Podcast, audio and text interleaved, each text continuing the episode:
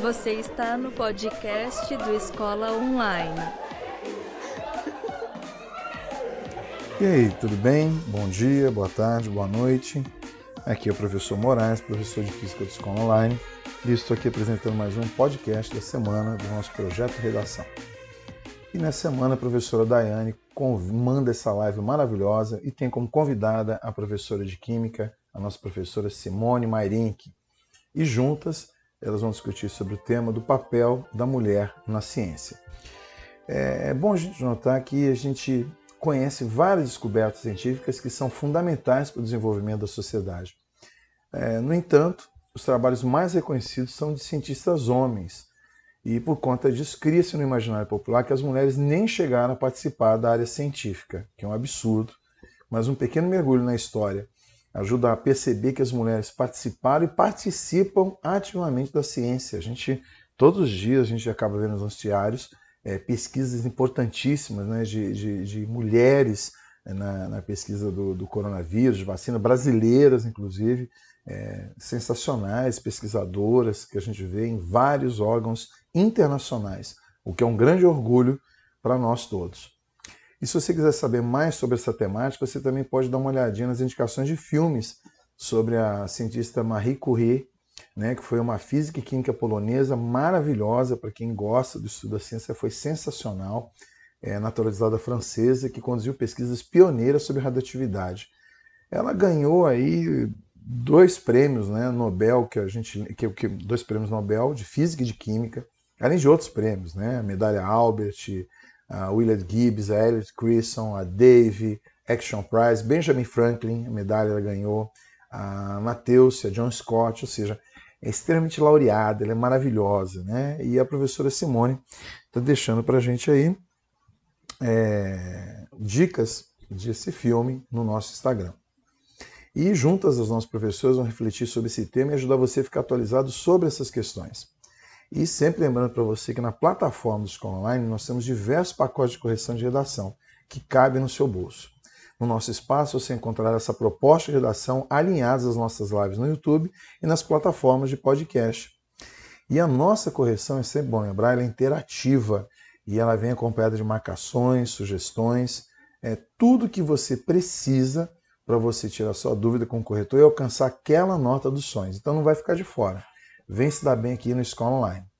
Entre em contato conosco e é fácil você entrar em contato aqui com a gente, pode ser pelo e-mail do Escola Online, que é contato@plataformaescolaonline.com.br ou pelo nosso WhatsApp 3199 708 6722. vou repetir para você 3199 708 6722. Tem aqui embaixo na descrição, é só você dar uma roladinha na tela que você vê esse contato e você entra em contato é, aqui com a gente e a gente passa maiores informações. Beleza? Então vamos lá, Daiane. Essa aula sensacional que a gente tem disponível toda semana para você que acompanha a gente aqui do Escola Online. Olá, pessoal! Sejam todos muito bem-vindos aqui ao canal Escola Online. Nossa live Redação Online, nosso projeto aqui. Espero que vocês já estejam aí nos esperando aqui junto conosco. Eu sou a professora Daiane e hoje nós estamos de volta com o nosso projeto de redação aqui para o Enem, né?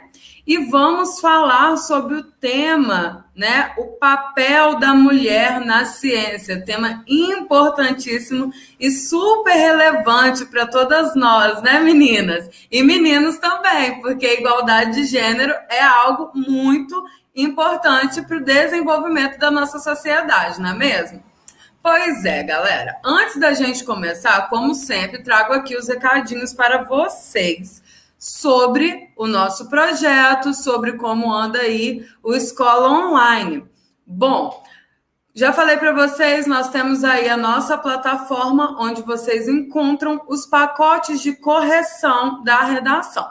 Infelizmente, não é, são pacotes gratuitos, mas são a baixo custo. Então, visitem a nossa plataforma para vocês ficarem por dentro, saber direitinho val os valores dos pacotes, tá? É www.plataformaescolaonline.com.br.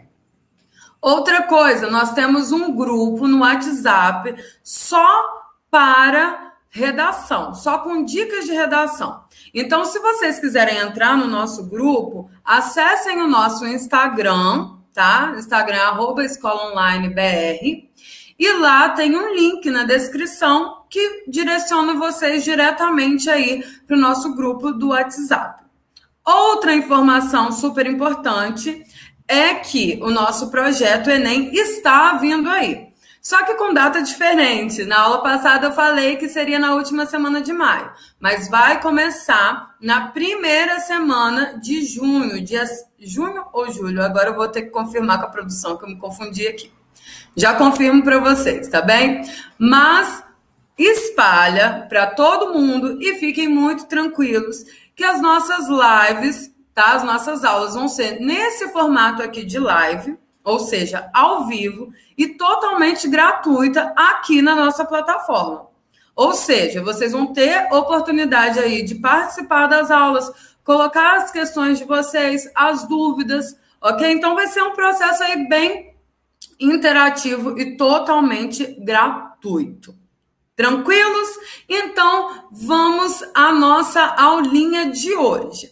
Como eu falei com vocês na semana passada, nós discutimos, né, sobre o que é o desenvolvimento da redação e o que vocês precisam fazer nesse momento aí da redação de vocês, que vai ser o desenvolvimento. Segundo momentinho, como eu falei com vocês, dois parágrafos mais ou menos, que é o ideal, e falamos sobre a argumentação, porque é nesse momento que vocês vão argumentar. E o que é argumentar, gente?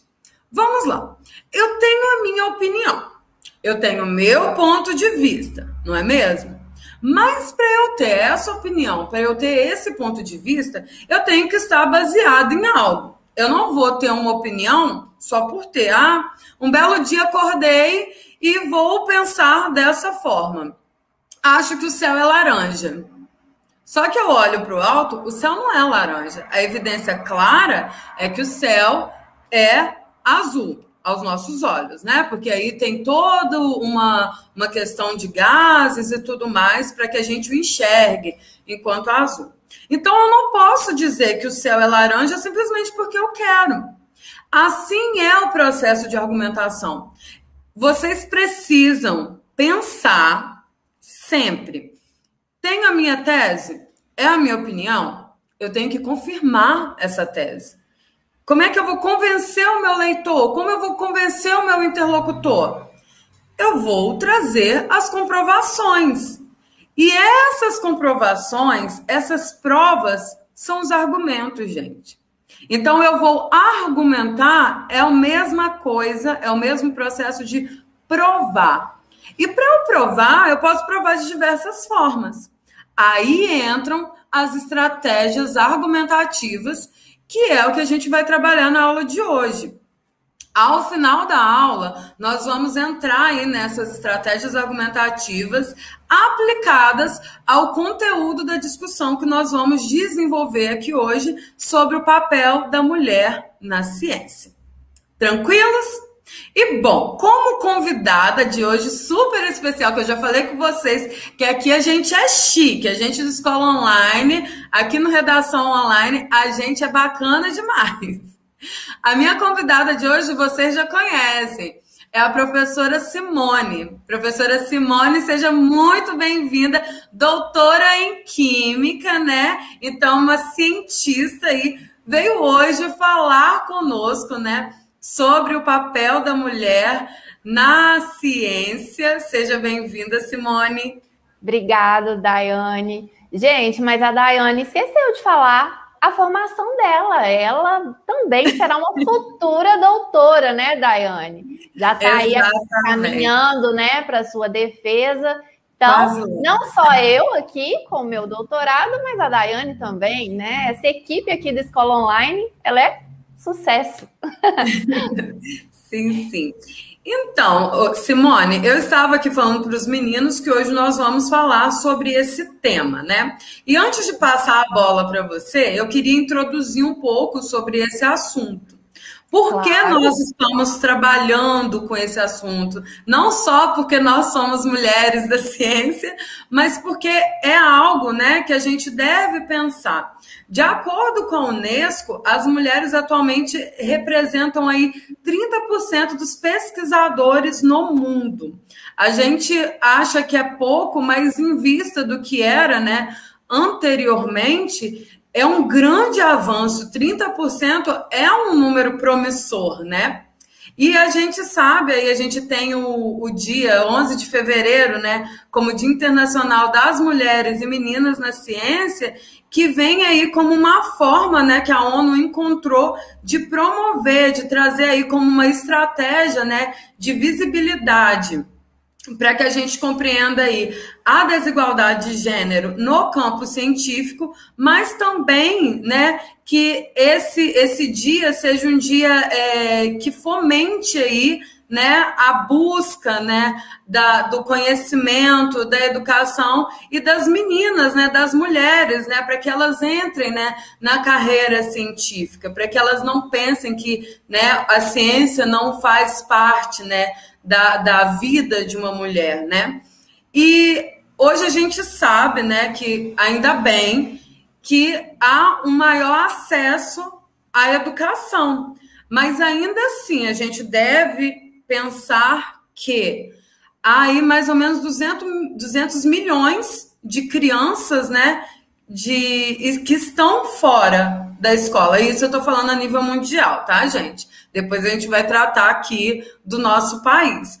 Mas a grande maioria delas são meninas. São meninas. Mas a notícia boa, por outro lado, que a gente está trazendo aqui dados para vocês, é que nós temos aí 60% né, das pessoas que concluíram o ensino superior no nosso país, até então, até meados de 2015, que são mulheres. Então a gente está crescendo, a gente está conseguindo alcançar aí patamares, né? Bem interessantes e, e, bem significativos, tendo em vista né, a desigualdade de gênero, tendo em vista que as mulheres elas estavam né, anteriormente bem restritas ao espaço doméstico, a educação não era acessível a todos. Então a gente tem conseguido alcançar patamares aí na sociedade que são bem é, significativos né, para as conquistas das mulheres. Mas ainda assim, e aí a Simone vai falar melhor sobre isso, existem algumas áreas aí da ciência que ainda a participação ainda é pequena, né, Simone? Fala um pouco para gente. Minha internet tinha caído aqui, gente, mas voltei. Desculpa. Ai, que bom. Deu um piquezinho aqui. Mas, pessoal, é realmente, né? Nem toda área ela tem essa equidade de gêneros, né? Por exemplo, na minha área, eu, como química, claro, existem sim. Quando, né, na minha pós-graduação, tinham sim várias mulheres mas, por exemplo, quando a gente ia olhar o corpo docente, maioria homens, né? A maior parte homens. A, até em relação à quantidade de discentes, né, da pós-graduação, a maior parte homens, né? Então, é alguns pontos que vamos aqui falar hoje, né? Desse desenvolvimento, de como a mulher conseguiu é, de certa forma, ocupar o seu lugar, mas ainda está longe de ser o ideal, né? Porque nós sabemos que, por exemplo, no Brasil, a população, em sua maioria, é mulher, são mulheres, né? Então, Dai, a palavra está comigo? Fica comigo? Tá com você, Simone. Pode ficar à vontade, a casa é sua. Hum, então tá bom. Pessoal, é, eu vou aqui agora com vocês falar um pouquinho, um pouquinho do que foi, né? Do que foi o meu. Como que eu comecei, né? Tudo isso. Quando eu estava no ensino médio, exatamente como vocês provavelmente estão, né? No ensino médio, almejando o ensino superior, eu não sabia exatamente qual curso eu queria. Eu sabia que eu queria algo muito prático, algo muito aplicado, né? Diante de todo todo todo meu, como que eu posso falar? todas as minhas habilidades, né, que eu fui descobrindo, eu sempre me vi na área de exatas. Quando, né, eu prestei, na minha época era vestibular, ainda não Enem, eu pretendi, né, eu concorri à vaga de química e eu fui aí iniciando o curso. Pessoal, confesso que no início do curso foi muito, muito difícil, né? Não só por eu ser mulher, claro, é o curso mesmo, ele é extremamente difícil. Também, não só química, né? Mas eu tinha aí no início do curso proximidade com o pessoal da física, química, física, né? Não, não são cursos assim tão fáceis, engenharias, não são cursos assim tão fáceis, mas são cursos que, né? A gente se dedica e consegue. Então, gente, no decorrer do curso, eu fui vendo que eu tinha esse perfil mais cientista, né? Eu queria ir para o laboratório, eu queria fazer pesquisa. Tanto que eu, no meu primeiro momento, eu não fiz a licenciatura. Hoje eu estou aqui como docente, mas não era assim o que eu almejava, né, no início. E aí eu fiz só o bacharel, né? Vocês sabem que o bacharel vai dar aí, né, é, atribuições para ir para laboratório, para fazer pesquisa. E antes de que eu me formasse, eu prestei, né, o, a prova para o mestrado e acabei iniciando aqui na mesma instituição, né, na Universidade Federal de Viçosa, eu ingressei no mestrado e na área de química orgânica, que é uma área que eu sou suspeita para falar, mas eu sou apaixonada, né? Onde você realmente trabalha com a síntese, a síntese orgânica, obtendo novas substâncias. E o meu projeto, né, de mestrado foi exatamente isso, né, por base em substâncias naturais, que são alcaloides, eu sintetizei no laboratório substâncias com estrutura similar que tinham propriedades inseticidas. E aí, gente, foi, né, essas substâncias sintetizadas por mim foram testadas e tanto que eu tenho meu primeiro artigo, né, científico, falando da minha síntese, do meu trabalho como um todo nessa área, nessa área aqui da UFV, né, dessa área mais agroquímica, que é o curso que eu fiz o mestrado. Com essa garra toda, né, eu resolvi, não, eu vou continuar e vou fazer um doutorado. E assim foi feito, né? Prestei, né, o concurso, passei e iniciei o meu doutorado. Meu doutorado, uma parte, eu continuei, né, a pesquisa com os alcal alcaloides, porém, num determinado ponto, né, obstáculos ocorrem e aí eu tive que mudar de projeto. Não estava, o desenvolvimento do meu projeto não estava bom e psicologicamente eu também não estava mais é, suportando toda a pressão e aí por uma decisão mútua entre eu junto com o meu orientador, a gente resolveu aí trocar de projeto. E aí eu fui trabalhar, né, inicialmente no meu laboratório, a primeira a trabalhar com um projeto que foi extremamente difícil, pessoal, porque uma coisa é você, né, por base na literatura, pegar como é o procedimento, como fazer determinada reação, né? Outra coisa é fazer na prática. E as condições, né, também do laboratório, porque os artigos que a gente pega são do pessoal da Inglaterra, o pessoal do Canadá, a estrutura que eles têm é um pouco diferente da estrutura aqui do Brasil, né? Principalmente a situação do clima, tudo isso altera, né? Num processo, num laboratório, tudo isso altera e altera mesmo, pessoal. E aí eu passei por todos esses desafios no meu doutorado, mas eu concluí, graças a Deus, lindamente. esse segundo projeto, eu sintetizei substâncias com estrutura similar a é, chama é, cadiolídeos, são estruturas que organismos marinhos liberam e essas estruturas tinham como finalidade ter atividade antimicrobiana, né? Antibacteriana, dentre outros. Fiz os testes e deu sim atividade às minhas é, substâncias sintetizadas. Mas, claro, pessoal, o projeto continuou, outras pessoas estão aí nesse projeto. Eu defendi o meu doutorado no início de 2018. Então, é um projeto né, do, do grupo de pesquisa onde eu trabalhava aqui da UFV, né, o professor Luiz Cláudio Barbosa, mas ele também tem um grupo de pesquisa dele lá na UFMG. Hoje, na verdade, é, ele é professor aposentado aqui pela Universidade Federal de Viçosa, tem toda a sua estrutura aqui ainda, mas ele, no momento, ele é professor titular da Universidade Federal de Minas Gerais. Então, ele foi para lá, o grupo de pesquisa tá, né? maior parte dos estudantes dele está lá e ele continua esse projeto. Esse projeto é em parceria com Bocovalas, que é da é, do, do Canadá, né? É uma parceria entre esses dois pesquisadores e aí que nos propiciou todo esse trabalho. É um trabalho muito lindo. Se vocês quiserem, né, eu posso indicar os artigos para vocês lerem. Estão em inglês, mas é válido a leitura, é um pouquinho do meu trabalho. E aí, pessoal, claro, né, no momento em que eu iniciei o curso, muitas coisas vieram, né? Muitas. É... Como que eu posso falar? Hum, eu fiquei assim admirada, principalmente na primeira disciplina. Na primeira disciplina do primeiro período que a gente teve contato, é a história da química. E nessa história da química, a gente vê as principais personalidades, né, os principais cientistas que ficam aí registrados na história.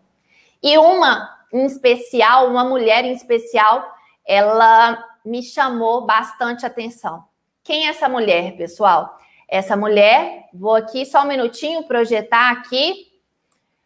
Essa mulher, ela é Marie, Marie Curie.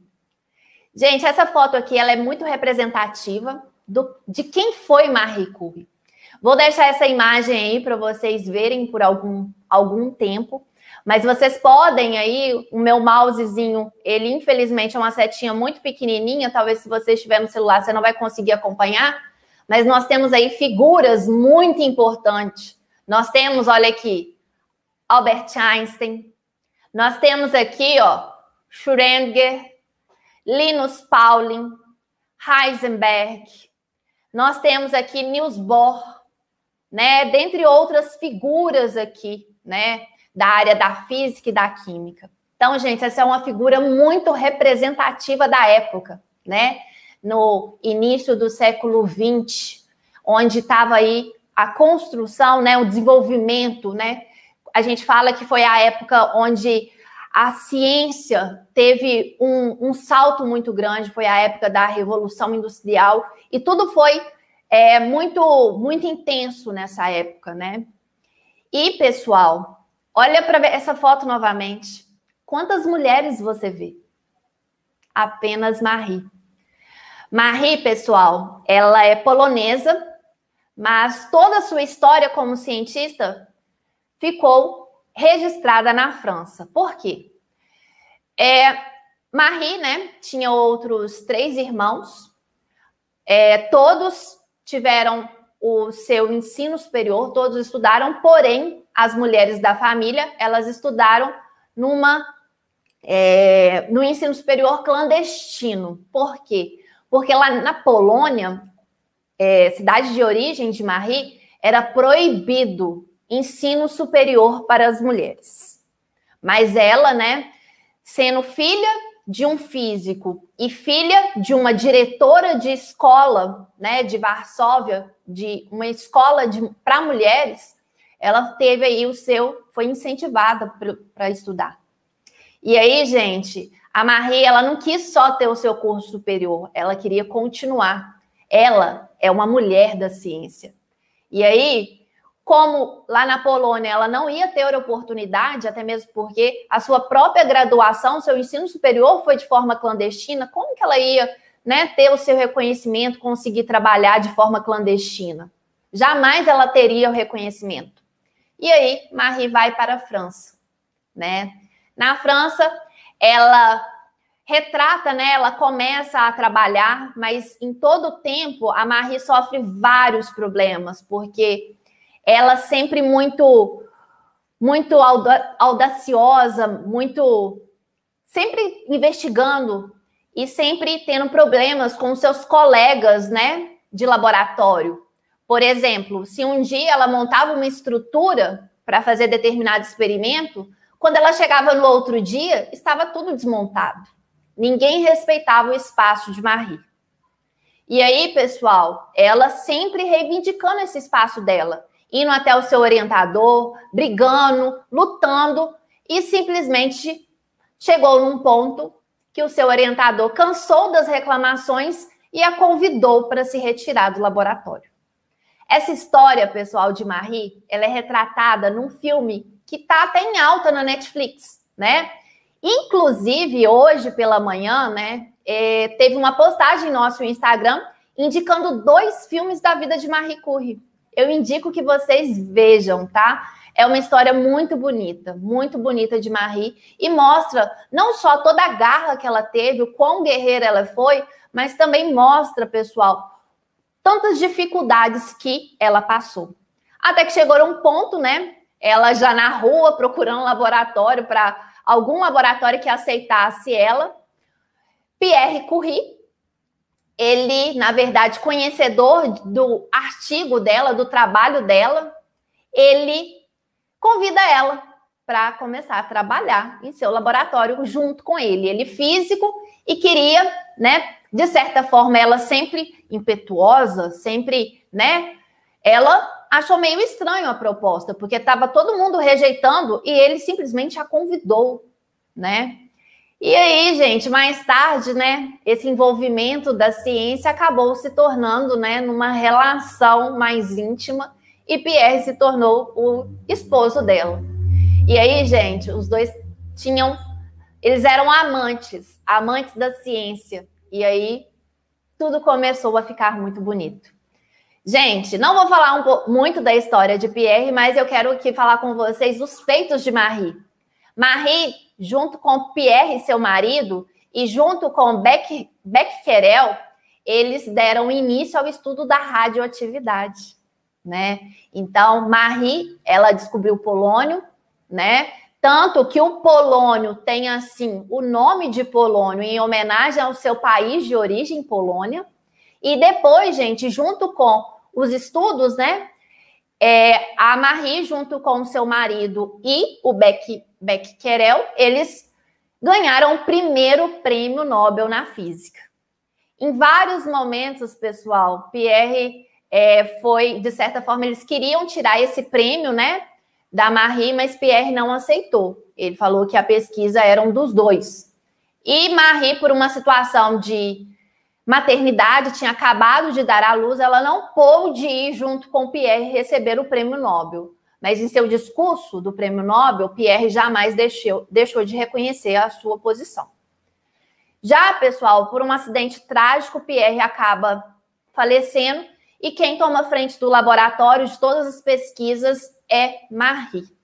E Marie, gente, continua o trabalho e isola mais dois elementos radioativos: o rádio e. Ai, o rádio e um outro elemento, né? E aí ela ganha o seu segundo prêmio Nobel por ter isolado outro elemento químico. E nesse momento, gente, a Marie, ela foi convidada a não ir receber esse segundo prêmio Nobel. Marie é a única pessoa, pessoal, até hoje na história, a ganhar dois prêmios Nobel em áreas diferentes. O primeiro prêmio Nobel dela foi na física e o segundo prêmio Nobel dela foi na química. Mas Marie foi contra todos e ela sim foi receber o seu prêmio. E aí, no seu discurso, tá aí parte do discurso dela, né? em agradecimento ao prêmio Nobel, ela enfatizou em diversos momentos o pronome eu, né?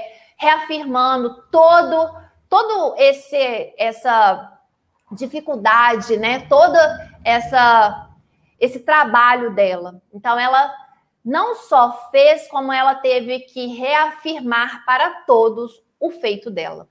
Então, pessoal, eu marquei até em vermelho partes desse discurso, né? Onde ela coloca: eu formulei, por mim sozinha, eu medi, eu pensei, né?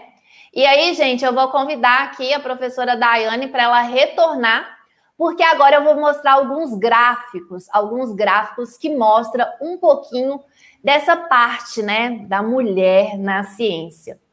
Eu, esse primeiro, gente, o primeiro que eu mostro aqui para vocês, ele é um pouco representativo da minha área, né? Ele é um, uma informação, são gráficos que mostram a autoria de artigos, né, por mulheres em duas revistas, né? Na direita aqui é uma revista muito é, conhecida aqui no Brasil, pra, na área da química, que é a Química Nova, e a gente vê, gente, o quão grande é o índice aqui, ó, de mulheres como primeira autora.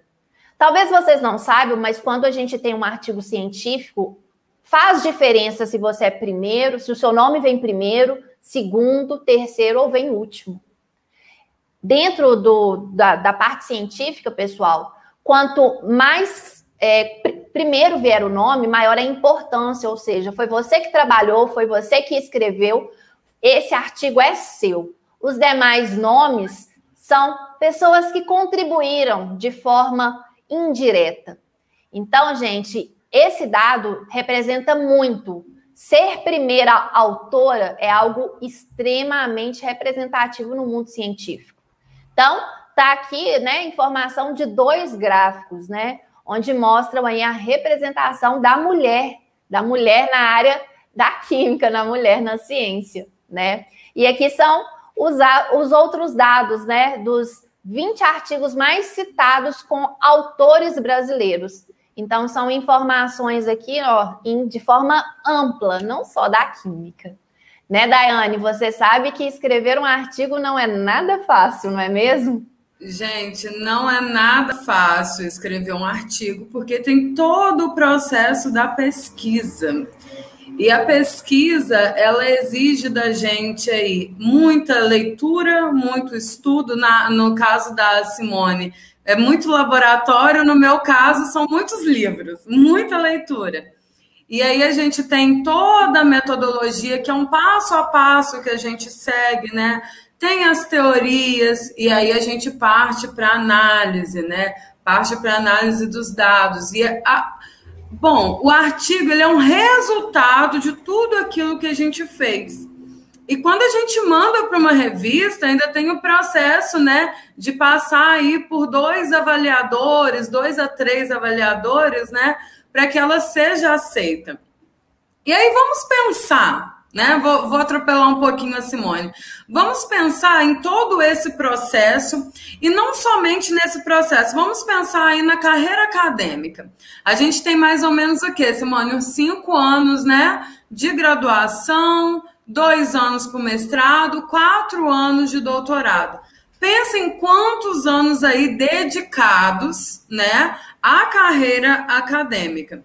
Quantas coisas é, a gente, né, tem que se abster, não só as mulheres, mas como os homens também. E aí, no caso das mulheres, há várias exigências, como vocês sabem, né? Há a exigência aí da maternidade, né? Há mulheres que já têm famílias, né? E por aí vai.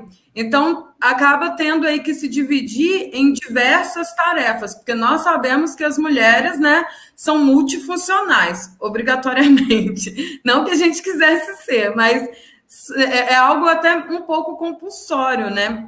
Então, indo para além aqui é, desses dados, acho que é muito válido a gente pensar no esforço por trás dessa produção, né, Simone? Exato. E pontuando aí a situação que você falou de maternidade, na minha área, onde, né, eu eu trabalhei, não tinha essa opção de maternidade. Ou você escolhe trabalhar ou você escolhe a maternidade. Caso você escolha a maternidade, infelizmente você tem que abandonar a sua pesquisa. Então, não é algo assim é, muito muito fácil de fazer, né, pessoal? Você tem que abrir mão, mão mesmo. Você tem que se dedicar ao que você se propõe a fazer. Né? E aí, gente, continuando, eu tenho ainda um outro gráfico para mostrar para vocês. Um gráfico, né, dessa. São dois gráficos, na verdade, com duas informações. A gente pode perceber nesse primeiro gráfico aqui, ó, que são é, líderes de grupos de pesquisa por gênero, ou seja, são de pessoas, né, independente do gênero, pessoas que estão ali envolvidos no mundo, né, da ciência. E aí a gente vê, né, são dados de aproximadamente aí 20 anos, né, desde 1995. A gente vê, pessoal, que líderes mulheres têm sim aumentado, mas ainda, né, esse, a última informação aqui é do ano de 2014, mas ainda é de forma majoritária os homens sendo os líderes. E muito, né? É, como que eu posso falar? Muito me intriga a situação quando a gente vê o total de pesquisadores, vocês veem aí que está numa equidade, né? Estão iguais, 50% 50%.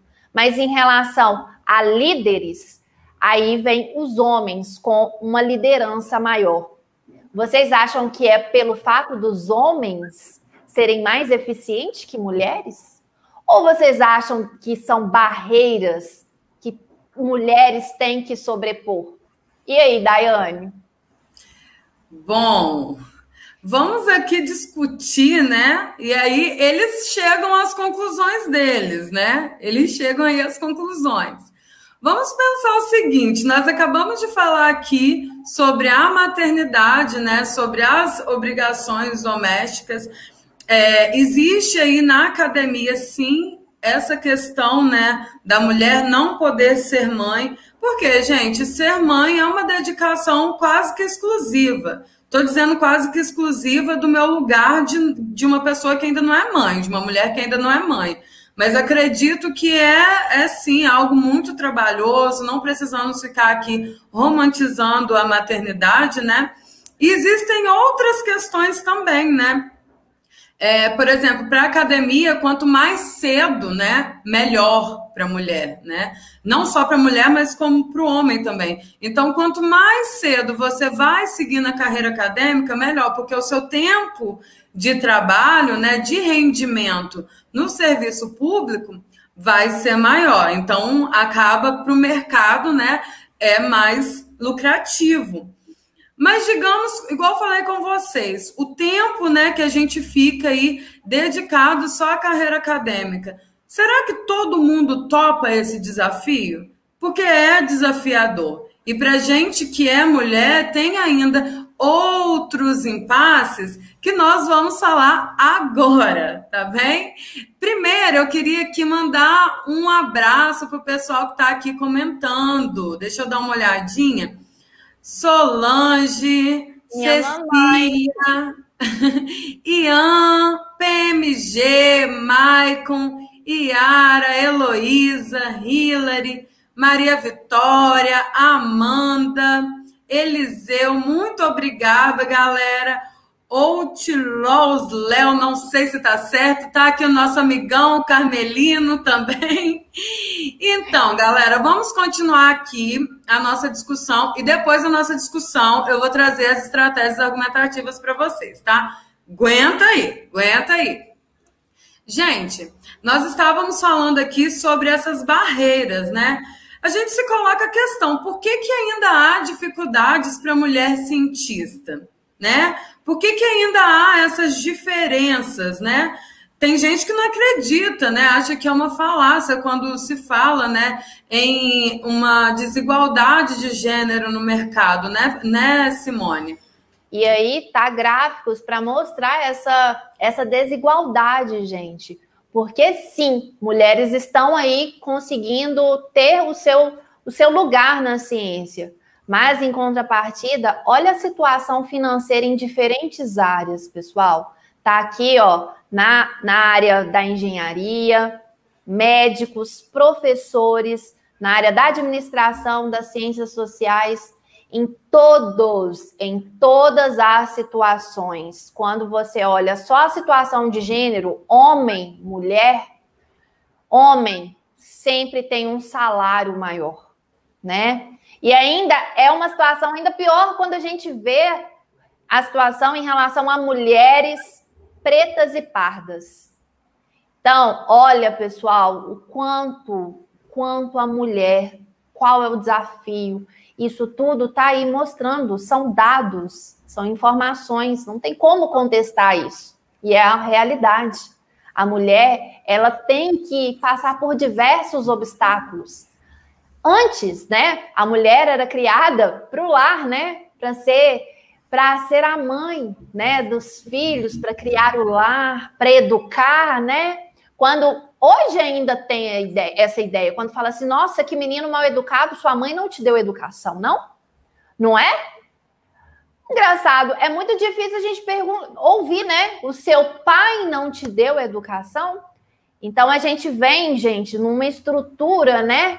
Onde o lugar da mulher já está de uma determinada direção. Esse preconceito que vem aí em torno de todo esse gênero. Então, nós mulheres temos aí ainda vários obstáculos, né, para sobrepor. Mas a gente é forte, a gente vai à luta, né, Daiane? Exatamente. E você tocou num assunto que é bem interessante, o, Simone, sobre essa questão da educação da mulher, né? A gente sabe que no Brasil a gente teve uma educação tardia, não só no Brasil, né, mas no Ocidente como um todo, a gente pode falar sobre isso, mas pensando aqui na nossa situação brasileira, até 1971 a educação era até gratuita, era até o quarto ano, né? Quarto ano Exato. do ensino fundamental. Isso a gente vai pensar na educação da mulher, né? Ela vai começar em meados de 1880 por aí, e são escolas, né, voltadas totalmente para uma educação que formasse mulheres competentes para o lar, né? Mulheres que fossem aí é, mães esposas. Então, existia aí uma divisão muito clara entre o público e o privado. Sendo que o homem era senhor tanto do ambiente público, do âmbito público, quanto do privado, e a mulher, ela estava ali sobre a tutela do homem. Gente, isso aqui eu não estou falando, tirando do nada para vocês, como a gente está trabalhando com argumento, vocês podem procurar é, uma historiadora francesa, o nome dela é Michelle Perrot, com dois L's, P-E-R-R-O-T. Ela fala, ela trabalha com a história das mulheres no Ocidente e ela traz esses estudos mostrando como que era a situação das mulheres. Então, as escolas aqui no Brasil eram escolas, na maioria, escolas confessionais, né? Escolas confessionais, escolas religiosas e também particulares. Vamos pensar nisso. A, a Simone fez um recorte aqui para gente de raça, né? Falando sobre a situação, né? Se a gente for olhar a desigualdade para as mulheres pretas é ainda maior. Mas se a gente for pensar também né, no recorte socioeconômico, quais mulheres tinham acesso a essa educação? E que ainda não era uma educação que fazia com que elas fossem né, para o mercado de trabalho, faziam que elas fossem aí para o ensino superior, né? Então a gente vai ter aí depois a Constituição, né? Aí tem assegurado o direito né, à educação, à educação gratuita, mas a obrigatoriedade né, da educação ela vai vir numa emenda. Eu fiquei chocada quando eu vi isso. Numa emenda aí de 2009. Só a partir de 2009 que a nível nacional a educação se torna obrigatória. Então vejamos aí o lastro que isso deixa, né? O lastro do não acesso à educação das mulheres no Brasil. Então, pensamos aí o seguinte: hoje a gente está atingindo, a gente está tá, é, muito ativa na ciência, como a gente viu agora no início da pandemia do coronavírus, né? As cientistas que sequenciaram o genoma né, do vírus assim, em tempo recorde, que orgulho, né? Mas em seguida, o que nós vemos aí, né? Nós vemos o sucateamento da ciência no Brasil.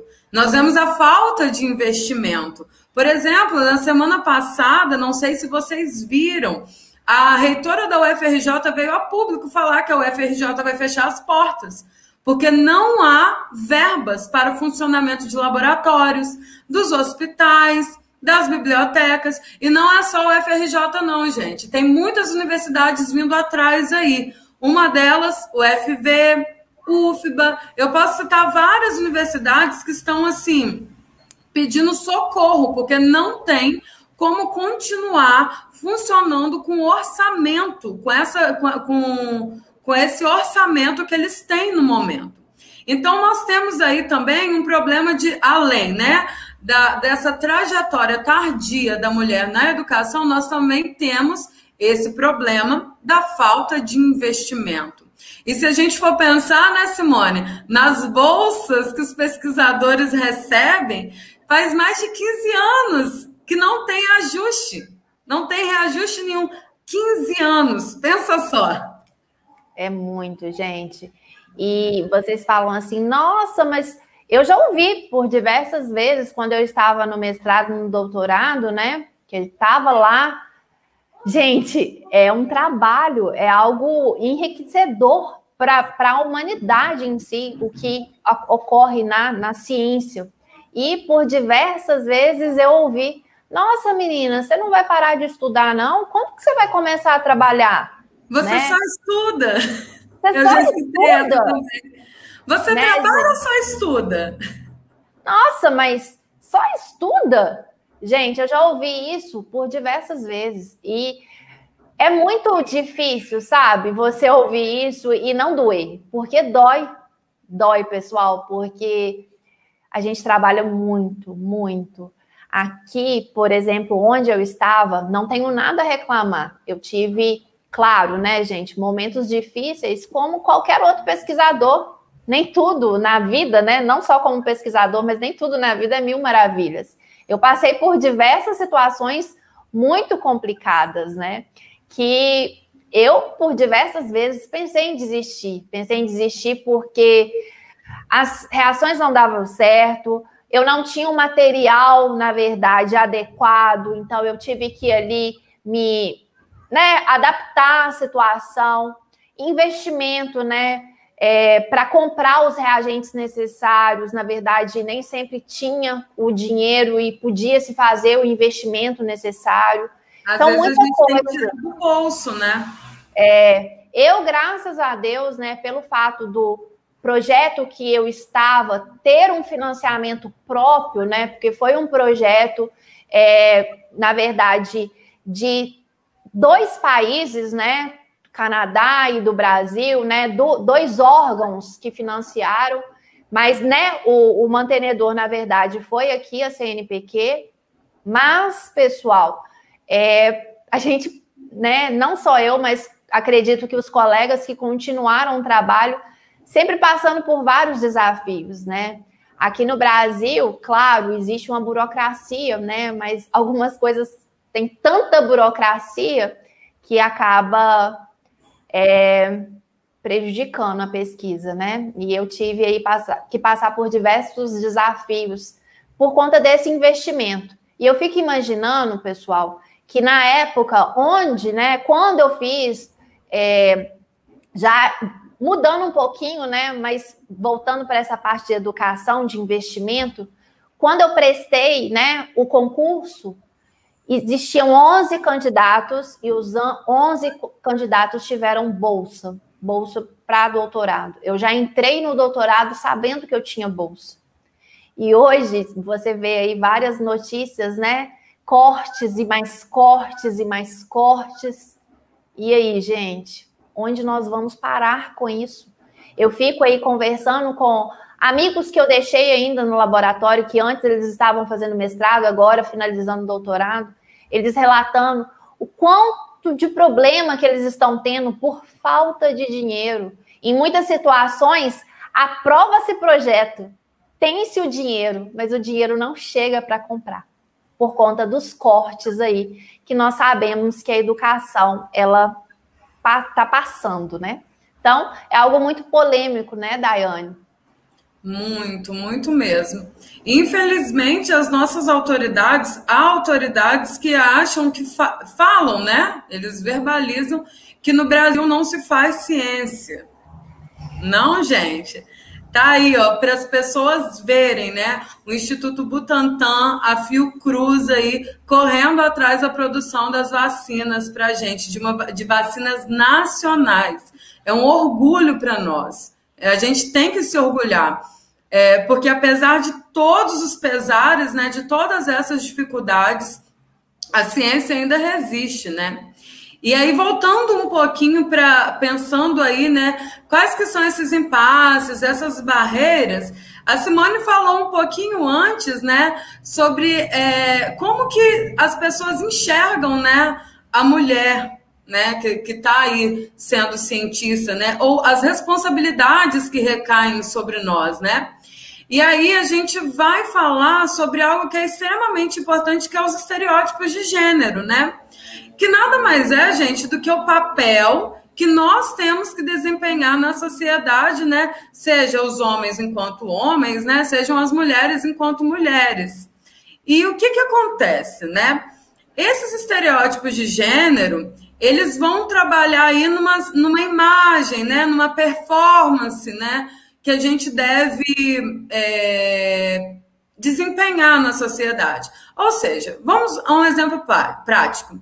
A mulher, né, ela tem que ser meiga, ela tem que ser afetuosa, ela não pode, ela não pode ser incisiva, ela não pode falar com muita firmeza, que às vezes ela é tida como grossa. Tem que casar, tem que ser mãe, e por aí vai. Assim como os homens também têm, né? Tem que ser né, sério, tem que performar essa masculinidade, né? Tem que ser o, o machão e tudo mais. Bom, se a gente for pensar nisso na infância, né, nesses estereótipos aí na infância, como que eles vão sendo construídos e como que eles podem aí influenciar na escolha das mulheres para serem cientistas ou não, fica muito claro. Se a gente pensar, por exemplo, que essa disparidade de gênero, ela começa já na infância. O que que nós meninas ganhamos? Boneca. O que que os meninos ganham? Carrinho, né? Alguns ganham aí Lego, que eu acho um brinquedo sensacional para crianças, né? Adorava.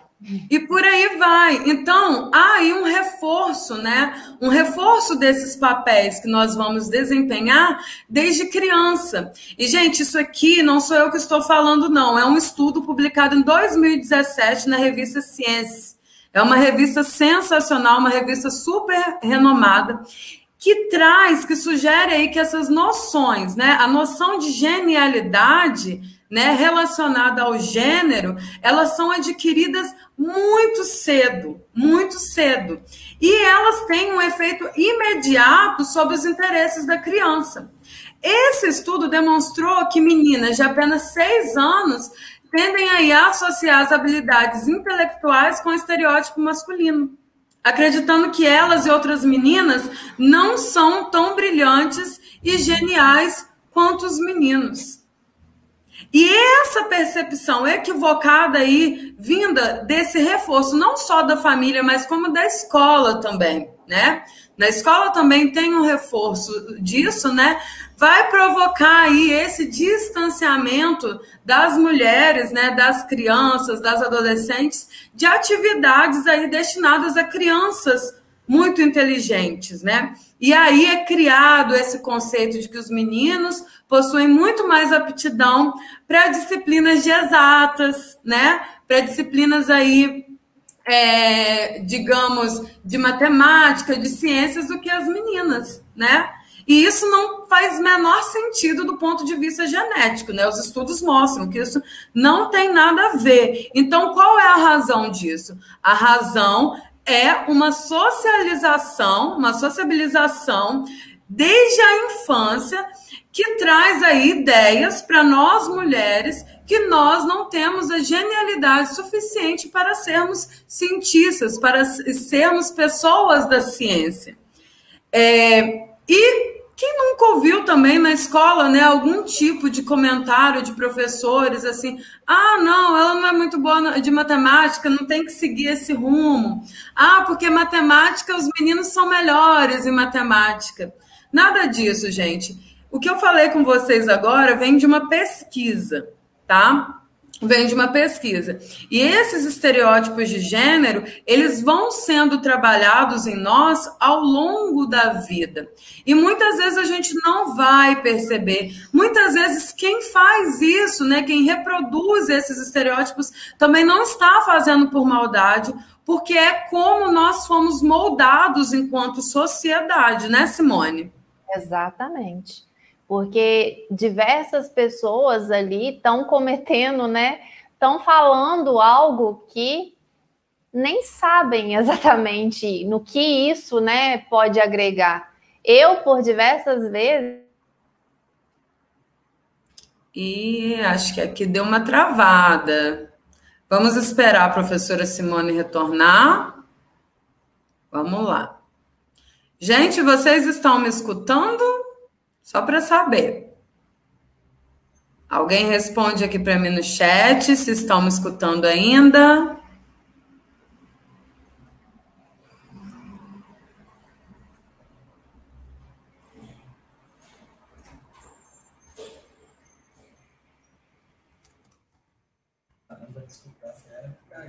Ah, sim. Então vamos continuando aqui, até ela voltar. Pensei que eu também tinha caído, gente, desculpa. Vamos lá, vamos pensar aqui, né? Como a gente já falou dessas causas, né? Falamos aí da maternidade, da falta, né, de investimento, falamos aí desses estereótipos, falamos também sobre essas. Aê, voltou! Voltei, gente. A internet não está cooperando aqui comigo no estúdio, não, Daiane. Ah, não é assim deixar eu falar. Ao vivo, ao vivo é assim, gente. Ao vivo é assim, não tem edição, não tem outra forma, tá? O que sair aqui de errado, né? O que não der certo aqui é isso mesmo. É, gente, infelizmente eu caí, eu até perdi, Daiane, desculpa, eu perdi o que eu estava falando. Mas eu acredito que você tenha continuado, né? Eu também eh, caí, você caiu, eu fiquei perdida, eu fiquei nervosa aqui hoje, gente. Mas eu estava arrematando aqui com os meninos, né, as causas que a gente levantou aí, né, para essa essa defasar, é para esses enfrentamentos, para esses desafios que a mulher ainda tem aí na ciência. Então eu estava só retomando aqui, né, que nós temos aí a falta de investimento, a trajetória tardia da mulher na educação, né? Esses estereótipos de gênero e também a maternidade, como nós citamos lá no início, né? Essas obrigações aí sociais da mulher. E aí, Simone, eu queria, a gente podia falar um pouco sobre sugestões, né? Até para os meninos pensarem aí, né? Nas propostas de intervenções que eles podem construir, né? Pensar em, em ações sobre isso, né? Sobre que, que ajudem aí, né? A aumentar mais o contingente de mulheres nas ciências, vamos dominar a ciência. Vamos, na verdade, nós já dominamos a ciência, nós só não somos reconhecidas, nós dominamos o mundo. Aos meninos aí, opa, como é que é isso? A gente está brincando, tá, gente? O que a gente quer é igualdade, a gente quer equidade junto com vocês aí, ó, andando lado a lado, tá? Eu coloquei aí na proposta de redação, essa proposta tá lá na nossa plataforma, tá? Tem lá uma chargezinha, né, de uma corrida. Não sei se vocês já viram. É, Simone, tá dando, tá replicando aí o que eu tô falando. Deixa eu ver se vai continuar. Aí. É, de uma chargezinha mostrando assim, como é, homens e mulheres numa pista de corrida e os homens aí com pouquíssimos obstáculos e as mulheres com vários obstáculos, né? Principalmente das atividades domésticas, né? Das ati de, de questões aí pra, de cuidado da, dos filhos e tudo mais. Mas pensando aí, né, nessas sugestões, nessas alternativas que a gente pode levantar, é, não só, gente, para a redação, mas pensando aí na nossa sociedade, na nossa evolução, né, enquanto sociedade, a gente poderia, né, pensar num ambiente escolar e familiar, em outros espaços de convivências, né, de convivência que sejam aí favoráveis para o pleno desenvolvimento das meninas, para esse é, desenvolvimento aí das competências mesmo. O que, é que você acha, Simone? Legal, bacana. Mas aí é, você começaria e a gente ia juntas? Juntas, né? Juntas. Mas é, no caso aqui da, da redação do Enem, a gente deve pensar aí, né, é, em ações que são governamentais.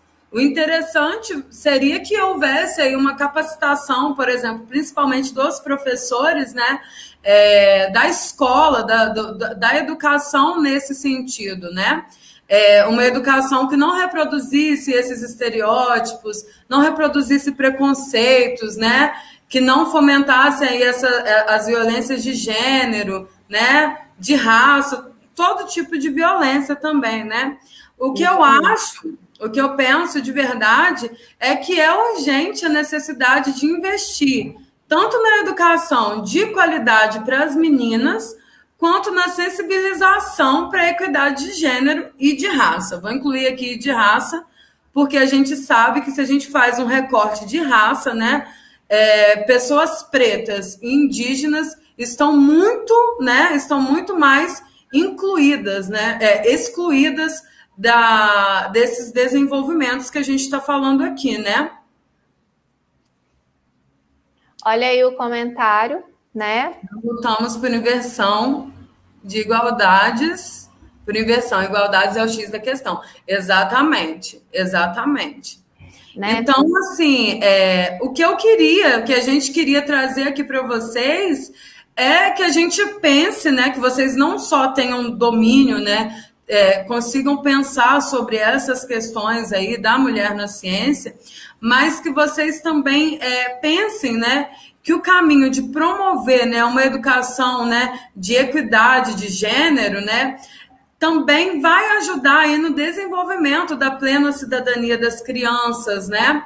É, também na igualdade de condições, né? Para que a gente, nós mulheres, desenvolvamos aí autoconfiança, autoestima, né?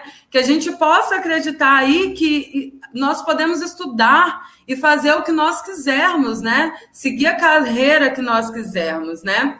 Porque essa questão, esses desestímulos que a gente sofre a vida inteira atingem diretamente a nossa autoconfiança, a nossa autoestima. Hoje é muito falado aí sobre a síndrome do impostor, né? A gente tem uma conquista e a gente acha que não é merecedor dela. Enfim, são aqui as minhas sugestões. Você tem sugestões, Simone? É, me, re, me recordo, na verdade, eu não lembro mais o, o estado do Brasil, mas era uma escola de periferia, né? E a diretora teve a sensibilidade de perceber que as faltas eram recorrentes em determinados períodos, né, de várias meninas. E aí ela, na verdade, foi a fundo e, na verdade, ela descobriu que essas meninas faltavam à escola porque no período menstrual delas, elas não tinham dinheiro para comprar o absorvente. E aí essa diretora, ela teve a sensibilidade junto com outras professoras e para que essas meninas não mais faltassem de aula, essas meninas ganhavam, né, no seu período menstrual os absorventes porque elas tinham vergonha, gente. Imagina a situação. As meninas, elas perdiam aula porque por falta do, do, da higienização básica dela. Então, vocês acham que isso não implica, né? Que isso é coisa boba? Não é, pessoal, né? Eu já vi também é, algumas reivindicações de, de, mulheres que estão aí frente ao governo, a, pró, a própria Tabata Amaral, né? Ela tem aí várias é, várias reivindicações em torno da mulher, mas ela essas reivindicações dela quase sempre, né, são barradas e nunca vão à frente. Então, são aí pontuações muito importantes, pessoal. Nós, mulheres, nós temos vários obstáculos.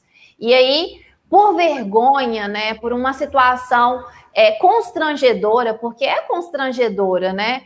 Por exemplo, você ir para aula e numa situação de você não ter condição, né? Você está aí se colocando numa situação constrangedora. E nesse, nessa reportagem, gente, as meninas, né, por falta de dinheiro para comprar o absorvente, algumas colocavam, por exemplo, miolo de pão para reter o fluxo sanguíneo.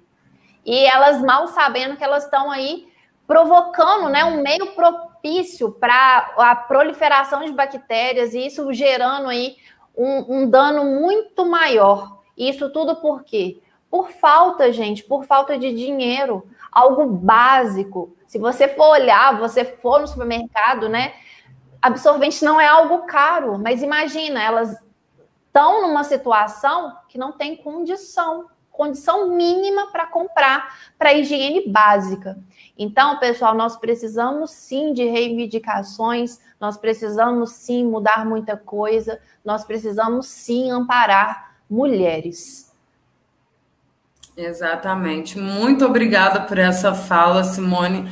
Foi uma fala representativa demais, sabe? É, Para que a gente faça, a gente tenha ideia, né? Uma exemplificação aí muito clara é, de uma situação extremamente difícil e que às vezes a gente não reconhece porque não faz parte da nossa realidade, não é mesmo? E aí a gente pensa também, para além dessa, dessa situação que já é drástica demais, é, cadê o poder público, né? Cadê o poder público? Por que e que ainda nessa reportagem, Daiane, uhum. é, eles enfatizavam né, na situação, porque nos postos de saúde pública tem aí a distribuição de camisinha, por que não, distribu não distribuir absorvente? Exatamente, era isso que eu ia falar. Por que não distribuir absorvente? E a gente vê isso até nas universidades. É, a, emergiu aí, né, há uns anos atrás, o conceito de sororidade que é o conceito de união feminina, é nós apoiando outras mulheres, né? As mulheres se apoiando. E nisso é, criou-se aí um, uns mini projetos, né? De deixar, às vezes você faz uma bolsa com é, kits de higiene pessoal e distribui, né? Para mulheres em situação de rua. Ou você também pode colocar nos banheiros das universidades, eu via muito, né? você coloca lá uma caixinha com absorventes. E aí você, aí fica escrito lá, pegue se precisar, quando você tiver, deixe, né? Então, assim, tentando fazer aí uma colaboração, né, entre as mulheres. Mas se a gente pensa também, essas meninas não têm absorvente. Será que elas têm alimento? Como que é a estrutura familiar delas? Então é necessário que o poder público, né, entre, faça algo, né? É, cria aí políticas, né? Políticas públicas, políticas sociais que vão aí olhar para essas meninas em vulnerabilidade. A gente nem vai entrar muito aqui, né? Que nós temos aí várias notícias, né? Conhecimento comum que há meninas, né, em determinadas regiões do país que são forçadas a se prostituir e elas se prostituem é, à custa, né, é, é, por calcinha, para conseguir uma calcinha ou para conseguir um alimento. Então, gente, é, é uma discussão muito profunda, é uma discussão muito séria e acho que é até uma discussão muito pesada, mas que nós temos que falar. Não é hora da gente ficar em silêncio, não é hora da gente se abster, né? É, dessas nossas, dos nossos posicionamentos, né? Os nossos posicionamentos sociais. Enfim, Simone, te agradeço muito pela sua presença aqui hoje. Foi maravilhoso. Eu acredito que a galera gostou muito. Você nos acrescentou várias informações que são super relevantes né, para a vida mesmo, não só para a construção textual, mas para a vida. E volte sempre, você já é de casa aqui. Não é? Gente, muito obrigada, adorei a participação e eu espero, né, que de alguma forma eu possa ter contribuído com vocês. Tchauzinho, muito obrigada, gente. Tchau, tchau, Simone. Opa. E agora eu volto aqui com vocês e vamos passar para as nossas estratégias argumentativas depois dessa discussão maravilhosa, né, gente? Deixa eu só abrir aqui o meu slide prontinho. Vamos lá. Na aula passada, como nós já falamos, né? Falamos aí sobre as estratégias, sobre a argumentação, né? E hoje nós vamos falar sobre as estratégias argumentativas, gente, que são aí requisitos, tá? São exigências aí da redação do Enem. Tá lá na cartilha do participante. Vocês podem ver lá, tá bem? E o que são essas estratégias argumentativas? Elas são aí as diversas formas como você pode organizar, você pode apresentar os seus argumentos para defender a sua tese. Como eu falei com vocês, como que vocês podem facilitar a vida de vocês aí construindo os seus argumentos, né? Tenho a minha tese, tenho o meu ponto de vista. OK. Se pergunte por que eu penso assim? Por que eu tenho esse ponto de vista? Esse porquê deve ser respondido com provas, com os argumentos. E aí, gente, vocês têm que escolher quais são as provas. E essas provas, elas têm que o quê? Estarem bem articuladas, não é mesmo? Porque eu não posso trazer um argumento aqui, um argumento ali, que não vão aí, né, é, se juntar, né, colaborar para persuadir o seu leitor. Tranquilo? Então vamos pensar assim. Nós temos várias estratégias argumentativas que eu já vou trazer aqui para vocês. Mas antes disso, vou falar para vocês uma coisa bem bobinha, mas que vai ajudá-los bastante. Pensa, pensem aí que a redação de vocês é como uma receita. Por exemplo, vocês vão fazer o prato preferido de vocês. Não vou falar aqui do, do meu prato preferido porque eu sou gulosa, gente. Eu adoro comer. Então, assim, você vai ao mercado, faz a sua compra do mês, certo? Ok. Mas quando você vai fazer aquele prato, aquele, aquele, o menu do seu almoço, por exemplo, você tem a sua receita, não tem? Você vai usar todos as, as coisas que você comprou? Você vai usar todos os alimentos que estão na sua geladeira e no seu armário? Não, né? Então você vai selecionar ali os alimentos, os ingredientes para fazer a sua receita, não é mesmo? Ao fazer a sua receita, tem lá, né, o modo de preparo, e esse modo de preparo aí, né, tanto os seus ingredientes quanto o seu modo de preparo, você pode pensar aí que são as suas estratégias argumentativas. Então, se você colocar menos sal, vai ficar sem gosto. Se você colocar tempero demais, não vai ficar muito bom para o paladar, não é mesmo? Então, as estratégias argumentativas, elas são aí, né? Pensem aí, o ingrediente de vocês, o ingrediente da argumentação é, são as estratégias argumentativas. E o modo de preparo é como vocês vão articulá-las, tá? Então pensem sempre, selecionem muito bem aquilo que vocês precisam. Selecionem muito bem as estratégias argumentativas e busque articulá-las. Por quê? Um pensamento, uma prova aqui que eu estou usando, um argumento, ele deve colaborar com o outro. O outro que eu vou trazer em seguida, ele deve estar corroborando, né, com esse que eu trouxe primeiro. E todos aí confirmando a minha tese. Sempre, sempre, não percam a tese de vocês de vista. Porque se vocês perdê-la de vista, vocês vão argumentar sobre qualquer coisa menos sobre ela. E aí acaba que vocês vão tangenciando, ou vocês não conseguem convencer, né, o seu leitor sobre aquilo. Pensem no seguinte, gente, a argumentação, ela está presente na nossa vida, no nosso cotidiano. Você argumenta com a sua mãe quando você quer sair, você argumenta com seus pais quando você quer comprar aquela roupinha, não é? Então, são as estratégias aí de convencimento. Tranquilo? Então vamos aqui, gente. A primeira estratégia, argumento de autoridade. Então, como que funcionam esses argumentos de autoridade? São citações de especialistas e estudiosos que têm autoridade sobre o assunto que você está falando. Ok? Então eu vou falar, segundo fulano de tal, segundo fulano, é, de acordo com ciclano, não é mesmo? E aí vocês vão citar esses especialistas. Vocês não precisam ficar assim, ai, como, como é que eu vou fazer? Eu vou citar letra por letra, palavrinha por palavrinha? Não, gente. Compreendam no geral. Igual aqui, eu falei com vocês, olha, Michelle Perrot fala sobre essa divisão do público e do privado. Simples. Tá vendo? Então vocês podem gravar na memória de vocês. A historiadora Michelle Perrot fala de uma diferenciação aí até meados do século XIX, é, início do século XX, sobre essa divisão do público e do privado. Então hoje eu trouxe para vocês o exemplo dela, tá? De acordo com a historiadora Michelle Perrot, vírgulazinha logo depois disso, tá? Homens e mulheres são identificados pelo sexo.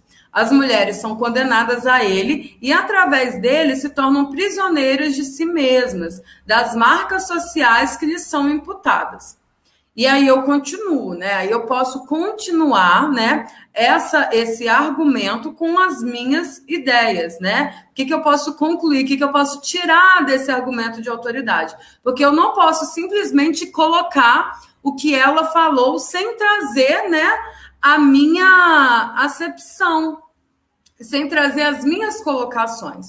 Então, aqui eu continuei. É a sociedade, através das instituições formadoras de consciência, que estabelece o papel. Aqui está com errinho, tá, gente? É o papel que deverá ocupar. Fato que reflete em sua participação no campo científico. Aí vocês podem complementar, não só podem, como devem complementar esse argumento que vocês trouxeram. Tranquilo? Vão fazendo as perguntas aí no comentário que eu já volto para ver, tá bem? Outro, outra estratégia argumentativa, a comprovação. Como funciona a comprovação? Vai ser a apresentação de dados estatísticos, pesquisas e estudos que servem aí como provas concretas. Pensem sempre assim: comprovação, provas concretas. Ok? Então vamos lá, gente. Aqui eu trouxe um exemplo. Um estudo publicado em 2017 na revista Ciência, que nós falamos aqui na discussão, afirma que as noções de genialidade relacionadas ao gênero são adquiridas na infância e exercem um efeito imediato sobre os interesses da criança.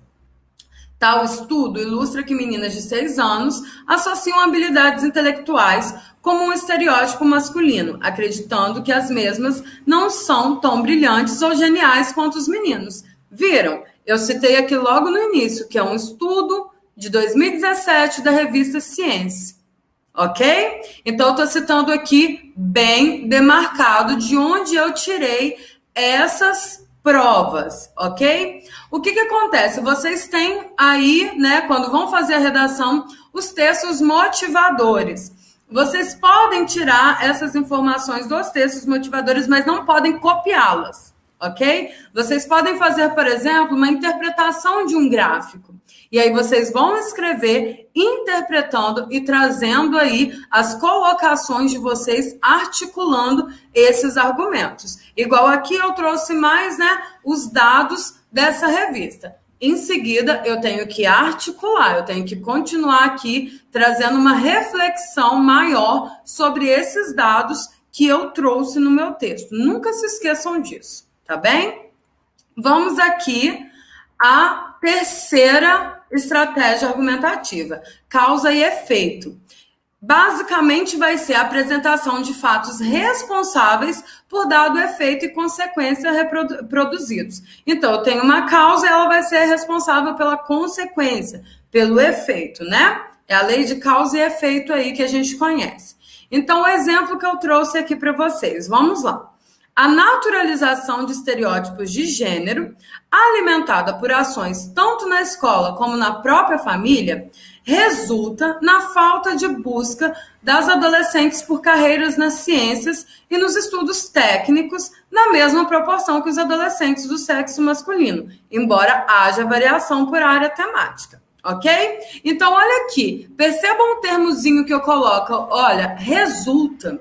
Então, esse termo está jogando aí, né, semanticamente, o sentido de efeito, de consequência, né? O resultado que é produzido. Compreendem? Então, vamos continuando aqui. Estratégia 4, comparação ou analogia.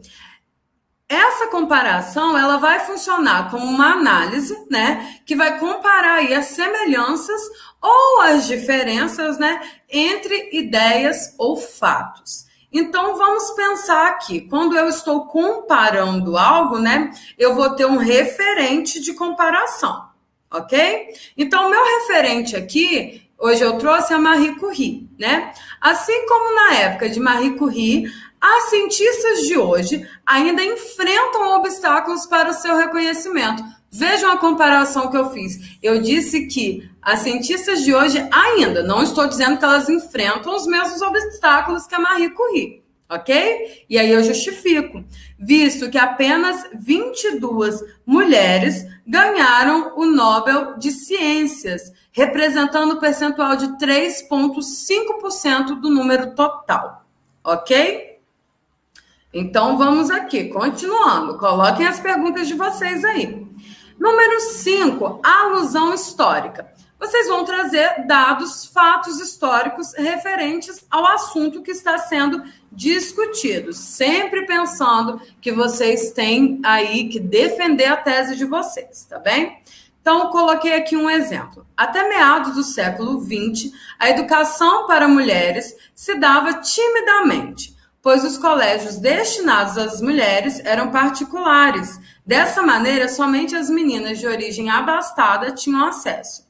Além disso, a maior preocupação da escola era que as alunas aprendessem a se comportar na sociedade e a respeitar o outro, bem como serem boas mães e esposas. Então, eu trouxe aqui a abordagem de fatos históricos aí falando da trajetória educacional da mulher. E aí eu vou usar, né, para defender a minha tese. A minha tese pode estar vinculada aí com os desafios que a mulher enfrenta ainda para ser cientista. E eu dizendo, por exemplo, igual eu falei com vocês nas outras aulas, eu posso falar sobre esses desafios e falar que eu vou analisar, né? Em seguida, dividir a minha tese e dizer que eu quero analisar aí quais os fatores, né, corroboram para essa situação, digamos assim, ok? E vamos aqui para a estratégia de número 6, raciocínio lógico. Dedução a partir de uma premissa. Tipo de raciocínio que vai do geral ao particular. Gente, premissa é uma verdade, tá? Absoluta e compartilhada culturalmente, compartilhada em sociedade, tá? Por exemplo, quando eu falo que o céu é azul, é uma premissa. Todo mundo sabe, todo mundo enxerga o céu como azul. Estou falando aqui como leiga, tá, gente? Não sei, né? Tem uns estudos aí que falam que o céu não é azul, a gente enxerga assim, enfim. Só para exemplificar aqui para vocês.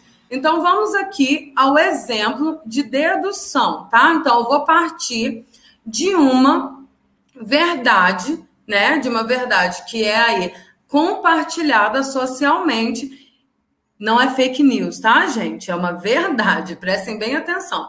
E aí eu posso partir do geral para o particular, tá bem? Durante muito tempo, o acesso à vida pública, bem como a escolaridade, era vedado à mulher. Logo, embora o grande avanço de sua participação na ciência, ainda há resquícios dessas exclusões que se configuram em diversos impedimentos para que elas se enxerguem enquanto competentes para essa atividade. Então, eu trouxe um conhecimento, uma verdade compartilhada socialmente sobre o acesso da mulher à vida pública, bem como a escolaridade, que a gente já sabe que havia aí uma restrição. Então eu trago aqui, ó, o logo. Ou seja, eu estou trazendo uma, um vínculo aí de raciocínio, ok? Então vamos aqui para nossa última estratégia argumentativa, que é a exemplificação. Você vai formular, né, um princípio geral a partir de casos particulares e da probabilidade de repetição de casos idênticos. Então você pode partir de um caso particular que você viu na mídia, né? E ou da, da repetição de casos idênticos, né? Idênticos a esses. O que, que é importante que vocês saibam aí quando vocês vão fazer uma exemplificação. Vocês não podem pensar, por exemplo, na vizinha de vocês. Vocês têm que pensar em casos, né, compartilhados é, na comunidade, coletivamente, ok? vocês podem usar fatos, vocês podem usar a história de alguém, vocês podem usar um filme, podem usar um livro, né? Um, um livro literário, vocês podem usar de tudo, gente. Mas focando aí no que é mais coletivo, que é de acesso a todos. Mesmo que seu avaliador não assistiu aquele filme, ele vai saber que aquele filme existe, né? Se você coloca um filme, né? Ele vai pelo menos ter que pesquisar e ver que esse filme existe. Agora, colocar o caso da sua tia, da sua vizinha, não vai dar certo, tá bem? Então, vamos aqui ao exemplo que eu trouxe para vocês com base na nossa discussão. O tecido social corrobora para a exclusão da mulher em cargos de liderança no meio científico, seja pela falta de recursos, seja pelo não reconhecimento de seu trabalho. exemplo de Marie Curie, que precisou reivindicar reconhecimento por sua pesquisa, visto que lhe atribuíam um papel coadjuvante conforme a visão social que conferia à mulher a visão de ajudadora de seu cônjuge né? Ou a posição de ajudadora. Aqui eu repeti visão logo depois. Desculpem a professora, tá? Então aqui eu trouxe um exemplo mostrando como o tecido social corrobora para essa exclusão da mulher e aí eu trouxe um nome de grande notoriedade. Tranquilo? É, deixa eu voltar aqui. Vamos lá. Voltei. Pessoal, tem perguntas? Vamos ver aqui. Esses fatos históricos precisam ser estudados antes da prova ou possuem eles no texto motivador. Eles podem estar nos textos motivadores, mas o importante é que vocês estudem anteriormente. O interessante é isso. Por exemplo, aqui nós temos trazido né, as discussões sobre é, que ajudam vocês aí a formar o repertório sociocultural. É justamente para isso, para chegar na redação e vocês não dependerem só do que está ali nos textos motivadores, porque vocês podem perder pontos tá? Se vocês ficarem somente nos argumentos, desenvolverem argumentos somente ali, né, formulados com as informações dos textos motivadores, vocês não conseguem a nota total, tá, gente? Vocês perdem aí na competência. Não, não lembro agora qual é a competência, se eu não me engano, é a competência de número 2, ok? Por que há tantas desigualdades entre as mulheres que querem se formar no cargo da ciência e em outras áreas? Bom, foi exatamente o que nós falamos aqui durante a discussão, né? Então a gente levantou quatro fatores aqui. O primeiro, né, a trajetória educacional tardia.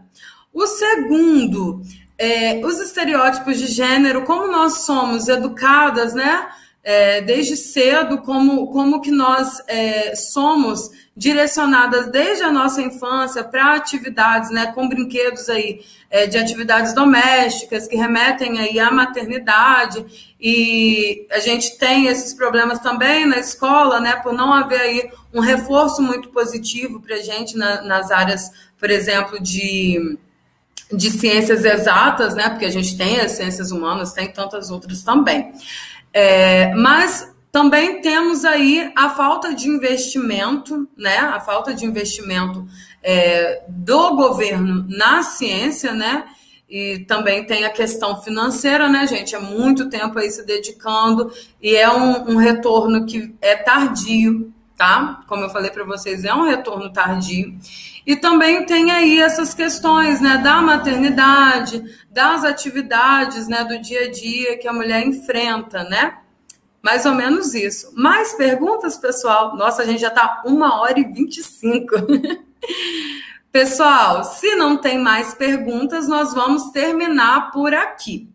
Na nossa plataforma vocês encontram, tá? esse essa proposta de redação sobre essa live de hoje, tá bem? Vocês podem acessar lá, está gratuita, qualquer um pode ter acesso, tá bem? E nos sigam em nossas redes sociais. Na semana que vem, a gente vai falar sobre padrões de beleza e as suas consequências para a saúde física e psicológica, emocional tá bem? E vamos trazer uma psicóloga super, super, super legal aqui para conversar com a gente, viu?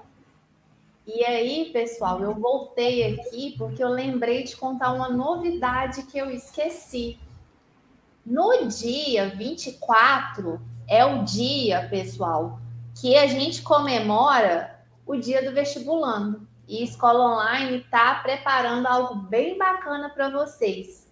Então, ó, acompanhe lá no nosso Instagram, tá bom? Vai ter surpresinha que eu tenho certeza que vocês vão gostar. Então, a professora Daiane, ela tinha caído, mas ela voltou. Voltei! eu estava aqui contando para eles, gente. E dia 24 agora é o dia comemorativo do vestibulando. E Escola Online tem surpresinha para eles, para acompanhar lá no nosso Instagram. Fiquem ligadinhos, hein, gente? A gente está sempre trazendo novidades para novidades vocês, principalmente no Instagram. Tchau, gente. Então é isso, gente. Vou me despedir junto com a professora Simone. Um abraço, muito bom ter vocês aqui. Deixem os comentários de vocês aqui pra gente, tá bem? Um beijão, tchau, tchau. Até semana que vem.